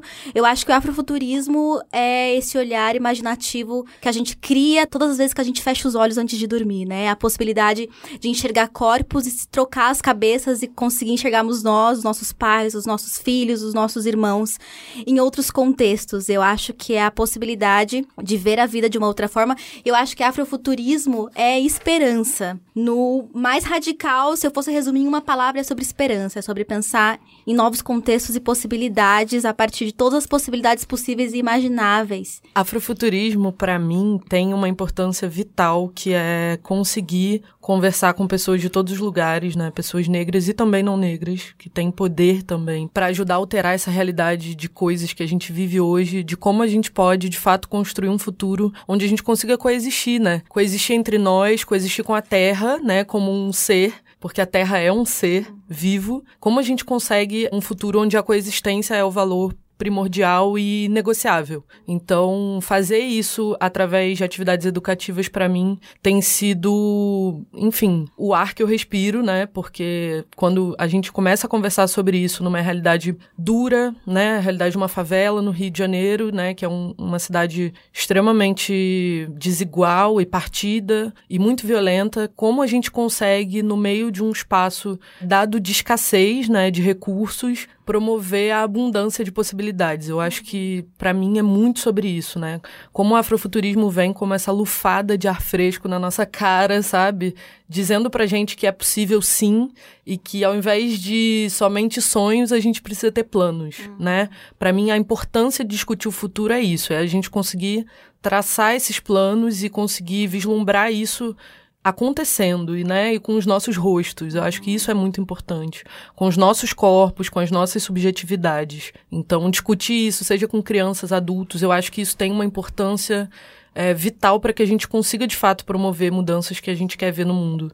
Então, hoje em dia eu tô nessa, assim como a Nathalie, nessa pira de que afrofuturismo para mim é sobre esperança. E num momento em que tá todo mundo tão desesperançado, né, uhum. tão triste, pessimista com a situação política do país, poder falar de formas diferentes de viver e de que é possível sim, não é tão difícil quanto vendem pra gente, né? Vender pra gente que é difícil é parte do jogo. Uhum. Então, como a gente consegue se manter esperançoso e como isso se torna uma arma, né? É, eu acho que afrofuturismo é sobre esperança, sobre usar essa arma para conseguir fazer essa viagem. Gente, eu me sinto contemplado na fala de vocês. Eu espero que o ouvinte agora esteja muito afim de procurar mais conceitos do futurismo, porque assim, a gente não falou de coisas. Tem um projeto Dudos, que eu acho muito legal, que a galera que toca o Dudos, eles conceitualizam o afropresentismo. Enfim, gente, tem várias linhas de pensamento. O mais interessante do, do afrofuturismo é isso, assim. Nasceu um termo, não nasceu um manifesto de um movimento. Ele tá vivo, ele tá andando. A gente consegue buscar descobrir gente que foi afrofuturista no passado e você fala, calma aí, né? Como a Lê puxou. Esse sambista, ele já tinha um conceito afrofuturista. Exato. Mesmo que ele não tava usando roupas do Egito, né? Porque também ficou muito essa questão da estética. Foi o jeito que primeiro o afrofuturismo bateu aqui, principalmente falando de São Paulo, Rio de Janeiro, bateu muito pela estética. Uhum. Até algum momento se confundiu com a geração tombamento. Uhum. Eu acho que agora a gente tá conseguindo ter mais propriedade desse termo. E, meu, esse episódio do Mamilos foi só o começo dessa história. A gente espera que tenha mais uma edição sobre esse tema, com uma outra mesa, com mesa de gente que está produzindo mais. Eu acredito que vão ter mais gerações produzindo sobre essa obra, sobre essa linha de raciocínio é aqui, isso. né? É isso, eu não consigo achar uma palavra para definir, né? Não, é um é. movimento, é uma linha de raciocínio, é uma história. Pode virar uma escola no futuro, não sei. É, é isso, né? a meta é, é isso. Agora a gente vai pro Faroces. Vamos então para a coluna do Perifa Connection? Quem casa a coluna dessa semana é o Wesley Teixeira. O Wesley é morador da Mangueirinha, na Baixada Fluminense, e é do movimento Negros Evangélicos e estudante de pedagogia. Além do Perifa Connection, ele também integra o pré-vestibular popular Mais Nós, é militante do MNU, Movimento Negro Unificado, e do Rua Juventude Anticapitalista.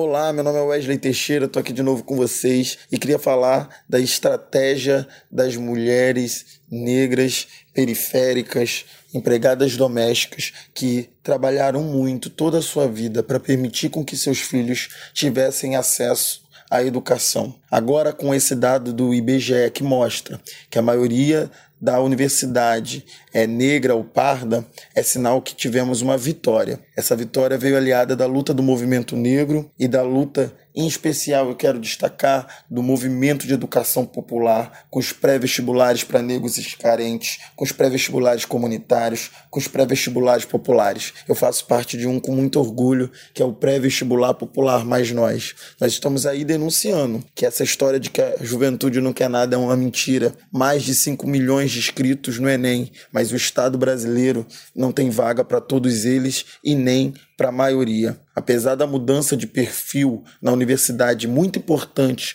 conseguida principalmente através da lei de cotas, que reserva 20% das vagas para negros e negras nesse país, mas também reserva vagas para estudantes de escola pública, também reserva vaga para povos originários e outros segmentos. Essa lei é a primeira lei de reparação do Estado que fez a lei da escravidão, que fez a lei para impedir com que o negro tivesse acesso à terra, que fez leis para impedir que o negro pudesse estudar, que fez leis que permitissem que os negros fossem presos por não terem emprego e ao mesmo tempo trouxe mão de obra branca para trabalhar remunerada aonde os negros eram escravizados. Isso tudo era um plano para acabar com os negros. E o Estado brasileiro fez isso e agora a lei de cotas é a primeira política de reparação. Mas parece que isso tem incomodado. Nós temos visto um ataque brutal de cortes e investimentos na educação e no ensino superior. E pensar, essa população está acessando esse espaço, ainda é uma minoria acessando, mas é uma minoria com perfil negro. E como permanecer? Como garantir com menos verba política de permanência, de bolsa, de bandejão, de creche, de assistência estudantil. Esse é um desafio. E os governos cortam da educação. O espaço da universidade é fundamental para pesquisa, é fundamental para a extensão, que é o retorno à sociedade daquilo, do conhecimento produzido, é um espaço fundamental para o ensino, para a melhoria do país. É importante lembrar também do ensino básico. O ensino básico e as escolas públicas passam por um sucateamento. As escolas ainda estão estruturas e formas de transmissão de conhecimento muito autoritárias, né? com seus uniformes, com seus, suas grades, com seus horários, que não são nada atrativo aos estudantes e nós temos visto uma grande evasão. Mas é preciso melhorar a escola pública. Foi a partir desse debate que eu começo a minha consciência crítica no Grêmio Estudantil, quem sabe faz agora, no Colégio Estadual Irineu Marinho, uma das escolas ocupadas nesse país, como foram centenas e milhares de escolas. Assim que eu conheço a União dos Estudantes de Duque de Caxias da minha cidade. A educação tem esse papel de despertar uma consciência crítica. E por isso a gente vê ataques como escola sem partido, que quer criminalizar o professor, ou uma tentativa de militarização e controle da escola. Ao mesmo tempo, o professor continua sem salário, como é o caso de meses os professores de Duque de Caxias, mas não é diferente em todo o estado, em todo o Brasil. Isso acontece em diversos municípios. E eu quero dizer que, apesar de tudo isso, nós vamos resistir. A educação resiste, impõe derrotas e luta para permanecer. Quero terminar com a minha mãe. Foi a vida toda empregada doméstica, de 42 anos, e que também conseguiu acessar a universidade. E aí eu quero dar um recado para alguns deputados do Rio de Janeiro, que não tem playboy que vai fazer a gente voltar atrás. Vocês vão ter que conviver com a gente. Farol aceso.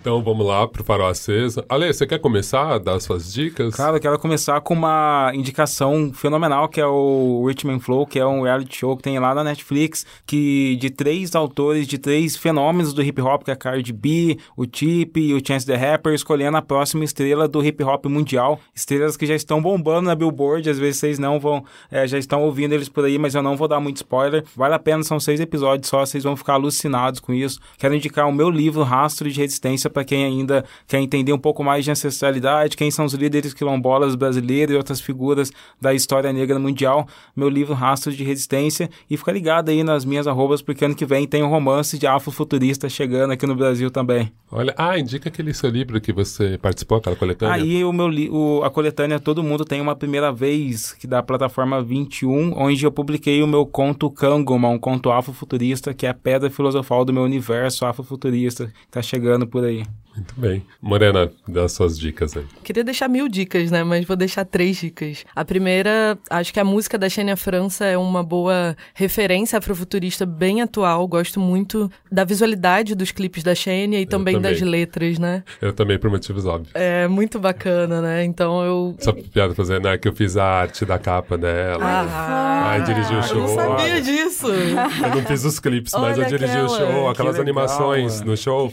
Vai parecer panelinha mas nem é, né? É. Aliás, se você não ouviu, volta um pouquinho aí na timeline. Eu sei que muita gente entrou, né, conheceu Mamilos por causa do Spotify, mas assim, alguns anos atrás, já faz uns dois anos, tem o volume 1 e o volume 2 sobre consciência negra. Então, com Xênia França, cara, imagina, eu e a Xênia falando, a gente eu fala bem pouco. Eu sou apaixonada por ela. Não, ela é incrível. Então, essa é a minha primeira dica. Acho que a Xênia é uma cantora afrofuturista que a gente pode referenciar e dar todos os louros possíveis porque ela merece. É uma música de muita qualidade, com muito aprofundamento e traz esse resgate ancestral que a gente falou hoje. Segunda dica é o filme do cineasta Jonathan Fair, A Jornada, que na verdade começou como um álbum visual e aí, enfim, o filme se tornou uma grande potência e tá no YouTube, então assistam a jornada. Ele vai contar a história de dois seres míticos que na verdade são dois jovens negros que são atravessados pela realidade que a gente vive hoje, um pouco de violência, mas muito da beleza da ancestralidade, da ligação com a espiritualidade. Então é um filme lindíssimo, visualmente muito bonito e muito interessante musicalmente também. E a terceira recomendação é o meu projeto Afrofuturo, que é um projeto educacional voltado para a discussão de futuro a partir desse legado cultural histórico africano. Então sigam lá, arroba Fale Afrofuturo. Se quiserem saber mais sobre essas propostas educativas, a gente está aí. E meu arroba é Morena Mariá também, para quem quiser me acompanhar por aí pelas internets. É, eu quero indicar dois projetos também. O primeiro é não só um projeto, mas uma pessoa para acompanharem na vida Linda Quebrada. Uma inspiração gigantesca. Ah, mentira que tá aí. Ó, oh, roubei indicação, hein? não, tá demais. A gente tá que muito bom, conectado que bom, que aqui. Bom. Eu tô sentindo essa conexão, é, tá incrível. Mas esse é o momento, porque ela acabou de lançar um documentário, Bicha Travesti. Eu acho que afrofuturismo é sobre isso, né? Sobre essas vozes subalternas se levantando e falando com muita força e arrepiando, rasgando. E eu acho que Lin faz isso desde o primeiro momento todo show, toda apresentação que eu vejo dela é uma epifania, eu me arrepio de uma forma e eu me conecto com ela de uma forma, com as letras e com o que ela tem para falar. Então acompanhem Linda Quebrada, escutem Linda Quebrada. É importante falar, ontem esse filme estreou em São Paulo, uhum. teve um show depois, foi incrível, e eu achei muito interessante que a Cláudia Priscila, o Kiko Goif, uma galera que fez junto com a Lin, eles se preocuparam em deixar o acesso garantido. Então uhum. tá custando 12 reais e meia seis. Arrasou, é Cara, porque eu acho que é isso, a gente fala muito sobre diversidade, Exato. sobre acessibilidade, mas a gente fala de dinheiro. Uhum. Então, assim, realmente nesse preço ele fica bem mais possível do que 40 reais que é o cinema em São Paulo. Exato. E ele vai estrear em mais capitais, então realmente sigam, sigam, o, sigam arroba bicha travesti, Exato. sigam a Lin, pra vocês saberem quando vai estrear perto de vocês. Exato. Olha aí, se a gente indicou duas vezes, é porque... Não, é, é, assim, é, é. impactante, é, é muito incrível, e eu acho assim, principalmente, é, é, meu, meu recado agora é pra gente que não, às vezes tá numa cidade e acaba uhum. não convivendo com essa sigla, com, com essa letra, né, da sigla LGBTQ+, que é o T, né? A uhum. gente vê muita coisa sobre o B, sobre o L, né? Mas o T, a gente acaba não convivendo. Então, o documentário, ele te, também, se você não é tão, não tá tão envolvido com essa discussão de gênero, cara, é muito interessante que é o T preto. Exato. então, é, né, são as pessoas trans pretas e ao mesmo tempo que parece ser um lugar só de dor, uhum. não é. Você ri muito com o documentário, você chora, enfim. É comparação, vou dar spoiler, eu não é me controlo. Isso, assistam. E a minha segunda indicação é minha, uma amiga minha na minha categoria blogueira, a Anne Kiangala. Ela tem um blog muito importante, produz conteúdos muito importantes, chama Preta Nerd Burning Hell. E ela fala muito sobre literatura, ela fala muito sobre questões ligadas a movimento negro e a gênero sobre uma outra perspectiva. Então, é uma mulher preta, vegana, nerd, que vive falando sobre isso de uma forma muito embasada e ela tem um olhar muito especial e importante para a realidade. Então, consumam muito conteúdo da Anne, porque eu tenho certeza que se você quer começar de algum lugar também, a, além de todas essas referências que a gente deu aqui, nos temas afrofuturistas e na literatura principalmente, Preta Nerd Burning Hell é o lugar. na quarta-feira, no Dia da Consciência Negra, o YouTube Brasil apoiou apoiou um projeto muito importante de criadores negros na plataforma. É só você jogar hashtag Presença Negra no YouTube para você encontrar uma série de criadores e no Twitter e nas outras redes sociais também. O Google Brasil apoiou outros criadores para que a gente falasse sobre pessoas negras inspiradoras e explanasse, né, referências positivas que a gente tem na nossa comunidade. Então também é um ótimo lugar para começar. Hashtag Presença Negra nas redes sociais. Ah, eu, eu, sempre trago uma listinha, mas eu vou tentar ser bem breve. Ai, que bom, né, que a Nathalie já falou de bicha travesti, já Tirei, risquei um aqui, risquei um rapidinho. Quero começar pelo Fábio Cabral, né? Então, não só o Fábio Cabral, mas a Caroline Desirê, a Kênia, que a gente citou aqui, né? Eu acho que é muito legal a maioria do, do conteúdo que eu procurei em português e que eu já acompanhava em português foi do Fábio. Uhum. Então, assim, vocês podem procurar no Lado Negro da Força ou no blog dele mesmo. Ele também tá no Medium, que é sempre, sempre procurem como Fábio Cabral com K, tá? wordpress.com ou no Medium, enfim, vocês Você já sabe usar o Google, né? Vocês vão conseguir se achar. Ele tem três livros publicados: O Rito de Passagem, O Caçador Cibernético da Rua 13 e A Cientista Guerreira do Facão Furioso. Eu adoro esses títulos, né? Eles são maravilhosos. Enfim, eu acho que o Fábio é uma inspiração para mim e para todo o movimento futurista brasileiro. Um outro livro que eu queria destacar é O Gênios da Humanidade, Ciência, Tecnologia, Inovação Africana e Afrodescendente, que vem com uma pesquisa do Carlos Eduardo Dias Machado, a Alexandra Lojas também participou, e eu acho que é um livro bem legal, porque assim, é isso, né? O Ale foi puxando, a Morena, a Nata, ele foi puxando várias coisas, vários estereótipos que a gente tem que quebrar quando a gente pensa em ciência, né? E esse livro eu achei ele muito interessante, que ele é uma edição bem bonita da DBA, e junta ali tipo, vários momentos que realmente a tecnologia, todos esses conceitos de ciências foram dominados por negros e tira um pouco esse olhar eurocentrista, né? Agora o momento Alto Jabá. Primeiro quero falar de um livro que saiu agora, que chama Incidentes na Vida de uma Menina Escrava, que é da Harriet Ann Jacobs. Foi um dos primeiros, é, saiu pela Todavia. Eu fiz a capa. E foi um dos primeiros livros escrito por pessoas que foram escravizadas nos Estados Unidos. Foi um dos primeiros relatos mesmo autobiográfico, né? É muito maluco, porque lendo, tipo, leio, li, li o livro todo para produzir a capa, e é muito louco como é atual, como a gente consegue transportar uma história de, do começo de 1800 para agora e ver que tem vários pontos que nos conectam. Até o editor que quis lançar esse clássico nos Estados Unidos, ele é um livro bem conhecido, quis lançar esse clássico aqui no Brasil, ele falou que o livro foi um sucesso agora no Japão. Então, assim, às vezes a gente, a gente falou tanto disso, né? De voltar lá no passado para você buscar umas histórias, buscar uns, uns, ensinamentos. Então, assim, é muito interessante que a Jahid Arraes, a autora negra, bem conhecida aqui, ela fez um pós-fácil e no pós-fácil ela vai defendendo muito isso e trazendo muito isso assim, cara, olha a força dessa personagem naquela época, né? A gente começa a procurar, a gente tem tanto essa questão da representatividade de procurar quais são os nossos guerreiros, quais são os nossos lutadores atuais, assim, e você pegar esses personagens. Enfim, super indico. Tem um podcast que tá saindo agora pela Todavia, o Quarta Capa, que a gente explica ali brevemente sobre esse livro também, vocês podem procurar. Ah, e tem também, terminou a primeira temporada do podcast que eu e a Helmader apresentamos para o Submarino que chama O que que tá acontecendo? Então terminamos agora seis episódios, também confiram lá para ter uma segunda temporada. Falando em pós-fácil, né, como a Jair descreveu o pós-fácil do Incidentes na Vida de uma Menina Escrava, eu peguei o livro agora, O Coração das Trevas, do Joseph Conrad, e cara, tá acontecendo uma coisa muito interessante agora, né? Que esse livro é um livro que a gente, negro, hoje em dia, a gente vai achar bem problemático em vários momentos, porque ele conta a história de ah, de europeus no Congo. Passo pano pra colonização. Obrigado. Resumiu. E só que ao mesmo tempo tem um pós-fácil tão maravilhoso, tão maravilhoso do professor Silvio Luiz de Almeida, que, cara, assim, obrigado. Porque você lê o livro e aí você vai lendo o pós-fácil, dizendo por que, que ele é uma obra importante, apesar de realmente ser um livro super colonizador, mas ao mesmo tempo, com o pós-fácil do Silvio, você fala assim, gente, então assim, ó, peguem esse livro, comecem a ler pelo pós-fácil, que vale Yes. muito a pena.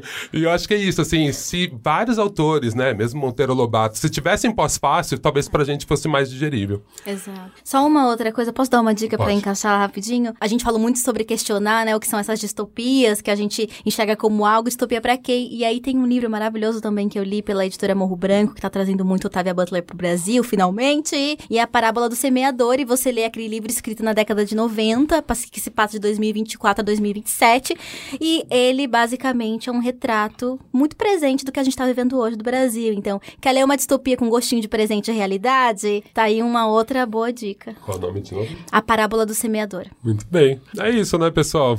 Temos um programa, essa deliciosa sensação que foi só o primeiro episódio, né, Morena? É o primeiro EP dessa longa temporada sobre afrofuturismo aqui no Mamilos. Valeu, galera. Tchau, tchau. Tchau, gente. Falou, Obrigada. pessoal, é nóis. Segue lá. Tchau, gente. Até a próxima. Fala que te escuto. Eu tenho um beijo para. A gente foi, eu, Merigo e as crianças, na exposição do Batman. E aí eu tava na fila quando de repente fui abordada por Juliana e Wellington, que vieram de Santa Catarina e foram muito, muito fofos. Foi muito legal. Um beijo pra vocês. Essa semana eu tive o privilégio de ir para a cidade onde meu pai nasceu, Formiga, em Minas Gerais, para fazer uma palestra lá. Foi a primeira vez que meu pai assistiu uma palestra minha, foi muito fofo.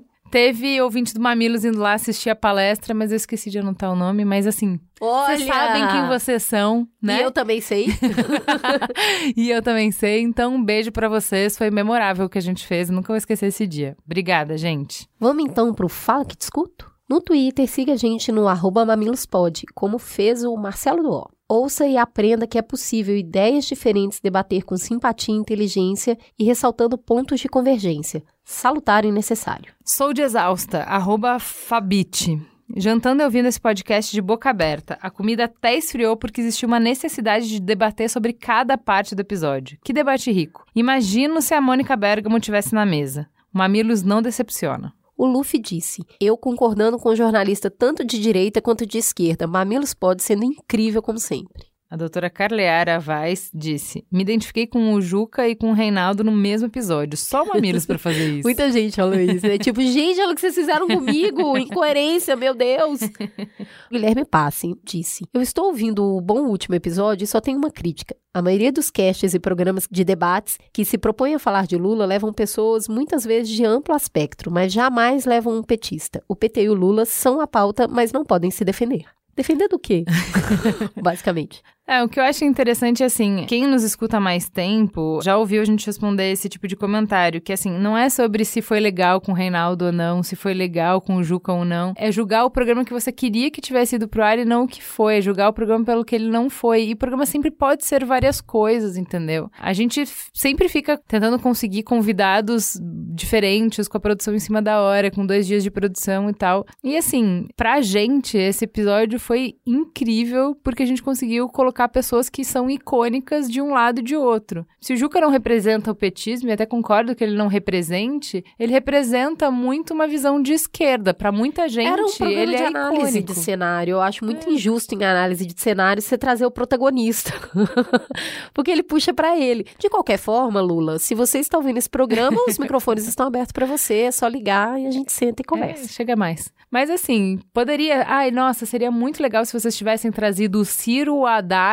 A falar É. dos ciristas muito presentes nos comentários. É, inclusive. exato. Pô, cola aí, cola junto com a gente. A gente aceita colaborações. Cola aí e nos ajuda a trazer essas pessoas. Tão aberto, viu? Ana Lu Lima. Um episódio que eu tive coragem de colocar em uma viagem de família. Não sei se é o espírito natalino se aproximando ou se foi a presença do Reinaldo Azevedo que amenizou as coisas, mas o diálogo surgiu e tivemos reflexões excelentes. Como sempre, mamilos construindo pontes. Ah, teve extra essa semana, porque a gente tá trabalhando bem pouco e resolveu fazer um programa sobre empreendedorismo feminino que foi muito legal. A galera ainda tá dando play aí, como a Ivana Beber. Estou na metade do episódio e estou curtindo demais os comentários e desabafos de vocês. Me vejo em vários deles. Ou vontade de estar nessa mesa aí com vocês para compartilhar as alegrias e dores de ser mulher, mãe de gêmeos e empreendedora. Parabéns, amiga.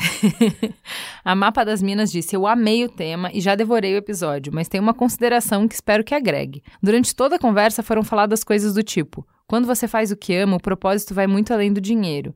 Bateram bastante nessa tecla. Enquanto hoje mesmo ouvi um outro podcast com uma entrevista do Facundo Guerra falando sobre empreendedorismo, geral, não feminino, e foi impressionante o quanto ele falou da importância do dinheiro e do quanto valorizar o máximo da sua arte financeiramente é importante, principalmente no começo, ainda falando sobre amar o seu próprio projeto. Minha pergunta: será que nós mulheres achamos que o dinheiro vem em segundo plano, não é dar espaço para os homens continuarem com poder financeiro nas mãos? Será que essa diferença entre os dois episódios já nos mostra algum sintoma social? É uma dúvida mesmo, amo mamilos.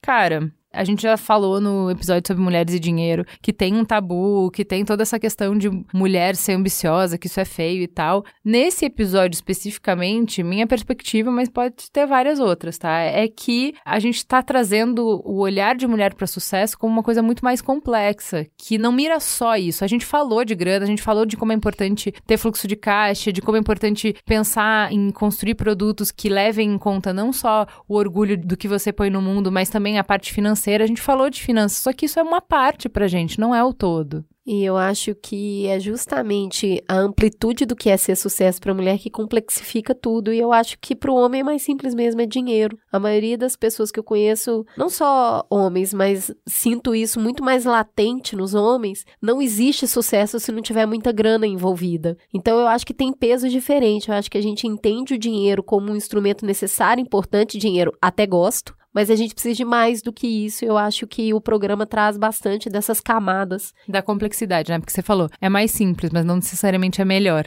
É. né? Então é isso. Reinaldo já disse isso nesse programa dessa semana, né? Nem sempre, assim, ser simples tá fácil. Eu, sabe o que eu achei legal? Que uma, uma das pessoas eh, que mais gostou do programa foi justamente um homem que foi o Caio. Ele adorou. Porque É, ele também é De empreendedor, né? é. E ele falou, pô, foi dificílimo de editar esse programa, porque eu não tinha vontade de cortar nada. Tudo foi muito útil pra mim, pro momento que eu tô vivendo e tal. É, então, obviamente, que quando a gente faz esse recorte de empreendedorismo feminino, não é que, meninos, vocês têm que pular esse programa, não pode ouvir não, tá? Que não é quiser, vocês. Se quiser, pode, né, gente? Óbvio. Se você quiser mandar um e-mail, é só escrever pra gente no mamilos.b9.com.br, como fez a Larissa. O programa Efeito Lula foi bom. Bom, hein? foi bom. Mas a visão dos convidados, apesar de democrática, reproduz signos de uma política que precisa ser renovada se quisermos mais democracia e representantes que se destaquem para além do Lula. Os nomes que eles citaram expõem o lugar de onde estão partindo: homens, brancos, heterossexuais e mais velhos. Essa sempre foi a tônica da política brasileira. Não considero que os homens brancos e mais velhos devam ser eliminados da política, ainda bem, né? Até pode, não precisa. Precisa. Se quiser, deixa aí.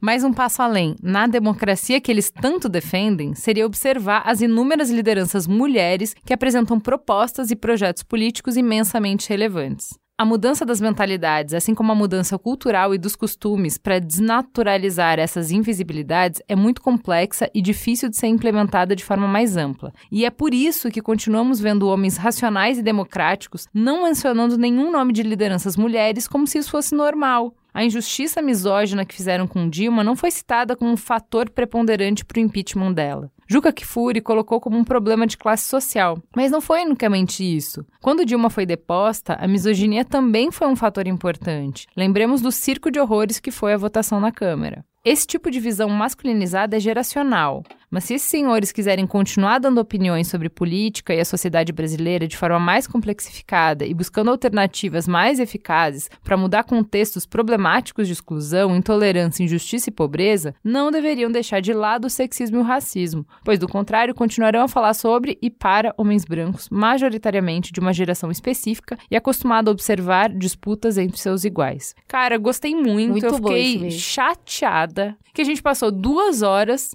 falando de cenário político e nem sequer citamos Marina Silva. Tá? E eu acho que tem muito disso que você falou, mas é uma conversa para um outro programa, acho que a gente tem que aprofundar isso, na minha opinião.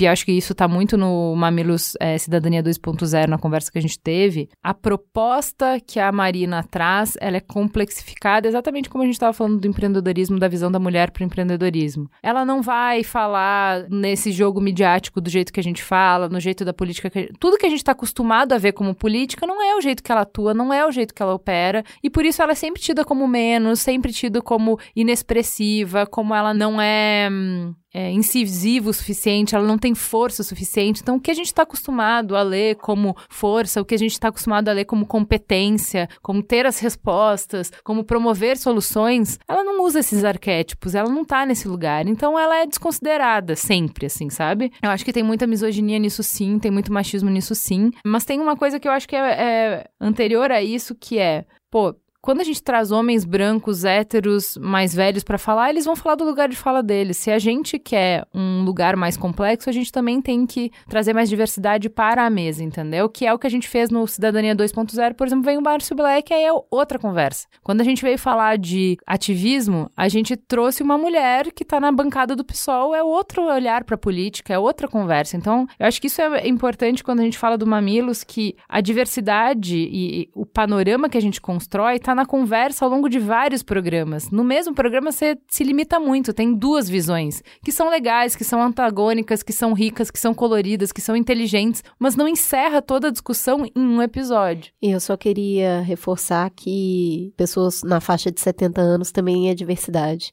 Trazer pessoas mais velhas também para o local de conversa faz parte de ter pessoas com pensamentos diferentes. É isso? Temos um programa? Temos um programa, fica a gostosa sensação de mais um Mamilos no ar, que só está no ar porque teve a produção de Beatriz Fioroto, apoio à pauta de Jaque Costa e grande elenco, a edição de Caio Corraine com a Maremoto, a capa de Ana Paula Matias, a publicação de AG Barros, fotos e vídeos de Jéssica Modono com Atrasa Moita e a apresentação da Diva Laura e Cris Bartz.